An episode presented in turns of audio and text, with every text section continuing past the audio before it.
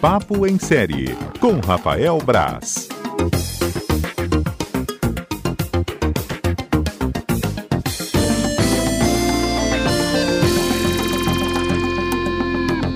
Rafael Braz está ao vivo conosco, presente no cotidiano. Boa tarde, Rafael. Boa tarde, Fábio. Boa tarde, ouvintes. Hoje é dia de falar de séries. Dia de falar de séries, dia de, De trazer uma resposta para o ouvinte da semana passada. Que o Ah. ouvinte Rubens, não, não, não tem sobrenome. Se estiver ouvindo, Rubens, manda uma mensagem aí. Semana passada. Lucas, pronuncie se você que estava aqui. Prometi que voltaria para falar de The Outsider, a série que Procede. ele, Procede. que ele perguntou se eu tinha, tinha visto. É uma série que eu tava afim de assistir já, eu tava sem tempo. Arrumei um tempinho, no meio da madrugada. Uns dois episódiozinhos ali, um aqui, né? A gente vai vendo quando deu. Terminei a série ontem, fiquei muito feliz. E porque a série foi concluída no, no domingo, né? Então é. Domingo? Acho que foi no domingo. Menos no, na HBO Go só apareceu no, no domingo.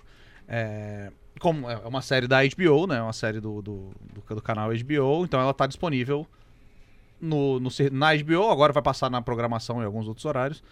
E nos, ser- nos serviços onde tem, onde tem HBO. HBO Go, o Now, da Claro, alguns outros serviços que tem também. Uhum. O Outsider é uma série de suspense baseado no, no livro do Stephen King. Mais uma série baseada no livro do Stephen King, que tá passando por um renascimento gigante nos últimos anos.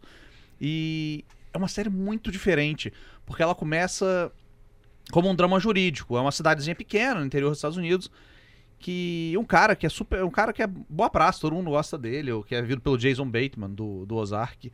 Ele é acusado de cometer um crime bizarro, de matar uma criança. E só que ele aparentemente ninguém acredita que ele cometeu isso e de repente surgem provas de que ele estava em outra cidade, mas também tem provas de que ele matou a criança. Então ele estava em dois lugares ao mesmo tempo. Ah, é? Ó, já ficou, já ficou encafifado. É. O Fábio Claro, já é, está por quê? aqui, ó, já está curioso. Não, você falou, tem provas que ele matou, Sim. tem provas que ele estava em outro lugar, como Tem é que prova é, né? que ele estava em dois lugares ao mesmo tempo. Não vou entrar em muitos detalhes. Ah, A série segue num, num São 10 episódios, a série segue num. A gente vai descobrindo aos poucos e é um suspense bem intenso, tá? É bem. Bem intenso. Tem. Por se tratar do Stephen King, a gente já conhece o trabalho dele, tem um quê sobrenatural ali, tem algumas coisas. é, meio sem explicação, mas pra gente temer o desconhecido. E a série faz um negócio que é muito legal, que é não revelar o seu monstro. Monstro, eu digo monstro como uma ameaça, como um antagonista ali, né? uhum. Então você fica imaginando o que, que é aquilo, o que, que é aquilo, o que, que é aquilo. E demora, é cadenciada, os episódios são muito legais. E, e tem uma coisa que é impressionante, que a- o nível de qualidade da HBO é, é impressionante. Parece que eles o nível de qualidade das séries dele contrasta com o nível de qualidade do serviço que eles oferecem, porque o HBO Go é horroroso, a plataforma é horrorosa, é, não roda, por exemplo, lá em casa não roda na minha Smart TV, trava o tempo todo, nem começa. No, no Chromecast, que tem na outra TV lá, trava. Aqui na rede, na rede também, né? Porque aqui eu eu sou o meu único, meu computador é o único que funciona nessas coisas. Fábio, por exemplo, não pode assistir É, acho que não. Netflix, HBO aqui na rede. Tem privilégios, Fábio, eu tenho privilégios. Privilégios, é. E aqui na rede funciona, para, funciona, para, mas a qualidade que eles têm pra fazer uma série é muito legal. A série que tem o roteirista de The Wire, então eles têm um, um- um- eles têm um know-how ali, né? Eles sabem como fazer um negócio com qualidade boa, uma narrativa cadenciada, qualidade de imagem, qualidade técnica. É, é engraçado porque eles tinham a, o lema antes, né? It's not TV, it's HBO, Eu lembro. que é, não é TV, é, HBO. E, e agora é ao contrário, porque é HBO, é TV, é HBO e não é streaming, não é Netflix. Mas enfim, o The Outsider é uma série muito legal. Gostei demais, uma das séries mais bacanas que eu vi nesses últimos tempos. E suspense, tem é, uma coisa meio policialesca ali também, tem um suspense sobrenatural, você fica tenso. As atuações são excelentes. Tem a Cynthia Erivo. A Cynthia Erivo é a atriz que foi indicada ao Oscar esse ano. É, ela cantou na cerimônia do Oscar também, se o ouvinte tiver. Lembrando, ela foi indicada pelo Harriet, um filme que é, é bom. O filme não chegou aos cinemas por aqui, infelizmente. É um filme bem, bem interessante.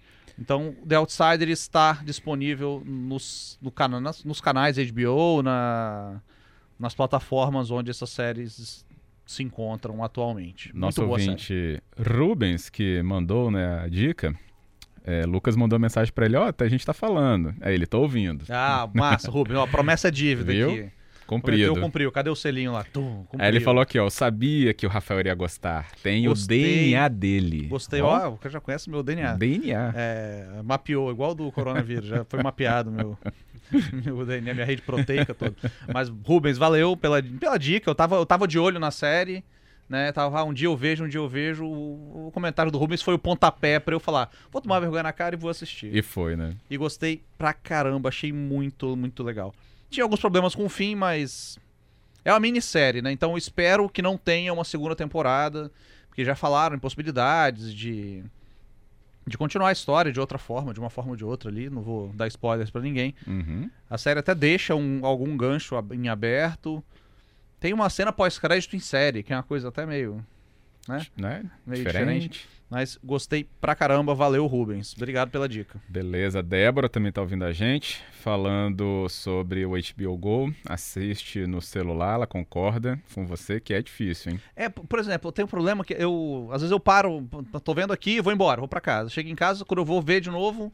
Não dá. Não, eu começo do, prim- começo do episódio, eu tenho Ah, que tá. voltar até o minuto 29 e tal.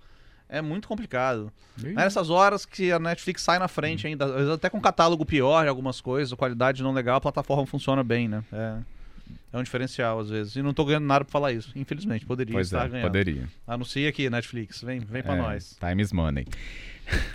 Depois de Outsider Falando tem de, outra. falando de Netflix, é outra dica, é uma série que. É uma série que começou a aparecer. Eu abri a Netflix e aparecia lá. Vau! Qual? Toy Boy. Toy Boy. Toy Boy. Hum. É uma série espanhola, na mesma vibe da, da, da, da série Fenômeno, que foi o, o La Caça de Papel. Fábio adora o nome, La Caça de La Casa, Papel. eu acho legal. é, o Vis-a-Vis, é, as telefonistas, né? As séries fizeram muito, as séries espanholas fizeram muito sucesso e eles começaram a produzir mais. Né?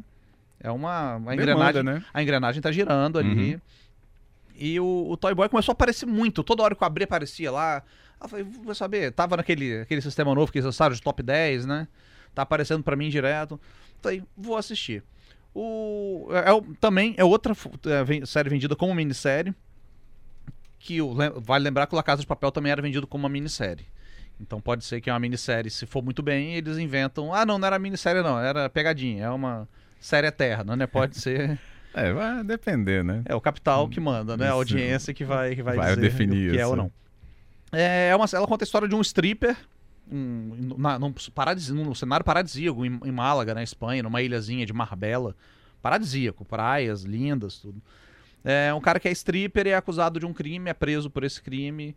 Sete anos depois ele sai incondicional e quer provar a sua inocência. Então é, é a premissa básica. Me lembrou muito algumas coisas do. Eu não terminei de ver, eu vi cinco episódios. Me lembrou muito algumas coisas do How to Get Away with Murder, de algumas reviravoltas, algumas. Uma vontade de ser subversivo, de ser ousado. Então já tem, tem muita coisa de, de festas de submundo, aquelas festas com orgias, drogas, pessoas mascaradas, strippers. Mas no final das contas ela é bem pudicazinha, tá? Ela é bem. É, com tudo isso é pudica? É, assim, então ela tenta ser muito ousada, ela tenta, nossa, olha, olha como eu sou ousada, sabe? Mas no final das contas tá na missa no domingo. É bem. é bem, bem conservadorazinha. Aham. Mas ela tem umas reviravoltas interessantes. É muito bem produzida, a série é bem produzida. É, E eu fiquei surpreso porque as- algumas reviravoltas, e repito, vi até o quinto, estou assistindo o sexto, estava nesse exato momento antes de ser chamado aqui. Convocado. Ele. As reviravoltas não são tão esperadas. Tem umas coisas que são bem claras que vão acontecer, você sabe, mas as reviravoltas mais importantes não aconteceram da maneira que eu esperava. E olha, eu já tô vacinado de tanta coisa que eu Nossa, assisto, você. sabe? A gente já vai esperando algum, algum- algumas narrativas. E essa me surpreendeu bastante. Eu acho os episódios longos. Os episódios têm mais de uma hora, todos. É uma hora e dez, uma hora e cinco. E são 13 episódios também. Eu acho que poderia ser um pouco menos, to- tornar a, a série mais enxuta. Uhum. Ficou uma mistura de Magic Mike. Já viu Magic Mike, o filme? Com o Channing Tatum. Sim. Tem um, um- um- é um grupo de strippers e tal. E eu gosto muito desse filme. O primeiro é do Steve Soderbergh, é muito legal o filme. É, ficou uma coisa meio Magic Mike com How to Get Away with Murder. E eu acho que a galera vai gostar. Eu acho que quem quiser dar uma chance para a série. É, vai lembrar que Get Away é um sucesso, né? Gigante. Então, Enorme, né? quem quiser dar uma chance pro, pro Boy, Toy Boy, eu confundo Toy Toy Boy. Boy. pode dar, as atuações são boas, o cenário, a produção é incrível, é uma série que pode agradar o, o público. Eu, só, a minha única ressalva é a quantidade de episódios mesmo, são 13, eu achei bastante. Mas mesmo assim, a galera eu acho que vai curtir. Beleza, então duas dicas aqui de Rafael e inclusive tem outras demandas que chegaram. É, a Sara fala sobre Hunters da Amazon Prime. Hunters a gente já falou aqui algumas vezes, né? Eu, eu gosto do Hunters, achei legal. Achei que começa incrivelmente, começa como uma série da HBO e acaba como uma série do CW, sabe? Que é um canal que é conhecido por fazer algumas produções mais baratas. Ela começa muito bem e vai caindo de produção, vai caindo a qualidade até chegar no, no final dela, mas é uma série bem interessante. Eu, eu gosto, acho, acho bem legal a pegada. Débora também fala aqui se você tem notícia de O Alienista, segunda temporada, alguma coisa? O Alienista foi uma das que foi vendida como uma minissérie. Foi vendida como uma série limitada, mas fez sucesso, principalmente por causa da Netflix, e prometeram uma segunda temporada. Não, sem, não tem a data de estreia, mas vai rolar. Não sei exatamente a data ainda. Quando eu souber, eu, trago aqui. Show. É isso, os ouvintes sempre participando pelo 992994297. Uh, tem uma demanda aqui para você, hum, mas aí vai entrar na parte do cinema, tá? Ok. É, o ouvinte quer saber sobre os filmes nacionais. Aí eu ah, perguntei tem... para ele, mas tem um exemplo? Aí ele, Amarelo Manga. Gosto Sei que não tem muito a ver com o papo de hoje, ele falou, mas a gente tá passando já aqui para Rafael. Amarelo Manga é do cinema do, do de, de, Recife, né, de Pernambuco, ali, uhum. daquela do Cláudio Assis, é Cláudio Assis, exatamente. Ah. É um exemplo, talvez um dos exemplos mais fortes do cinema ali do início dos anos 2000, da década de 2000 para cá. Eu acho um filmaço, bem pesado. Depois tem o Baixio das Bestas também, que é bem legal. Tem, eu gosto bastante do cinema do, do Cláudio Assis ali, da galera do Nordeste. Tá demandado então. Manda Recife, o seu é- nome, Recife ouvinte. é um dos maiores. Pernambuco, né, no caso. É forte. Um dos maiores né? polos cinematográficos. Assim, eu falo, eu entrevistei Uhum. alguns. O Cláudio Assis, inclusive. Tem que eles botam na água lá deles, porque eles produzem muito culturalmente falando, de música, de cinema. É muito bacana. E eu fui lá nas férias ano passado, fui por lá, a cidade é incrível, então é. é- tem muita cultura na cidade. Onde você vai tem. tem é, estabelecimento de cultura do próprio, né, público mesmo. Você vai, a gente fez uma aula de frevo gratuita, sabe? Olha que, que bacana. É- A cidade é toda muito, muito cultural. Você fez uma aula de frevo? Imagina. Você não tem problema no joelho? E daí? Não, é no tornozelo, na verdade. E daí é ótimo, né? não, mas não é problema assim também. Eu não sou. Você também não é um frevista, assim. Não, não, É fre- frevista? É uma aulinha, uma aulinha bem, bem É, né? light ali, mas bem bacana. A cidade é muito bacana e o, o cinema lá representa um pouco isso também. Show. É bem sujo o cinema deles, eu gosto, acho bem. É. É, acho bem pesado, bem, bem interessante. Quem, quem quiser conferir, eu acho que tem. tem- não vou, não vou saber de cabeça quais estão no streaming agora. Mas tem alguns filmes do, do Cláudio Assis que estão no.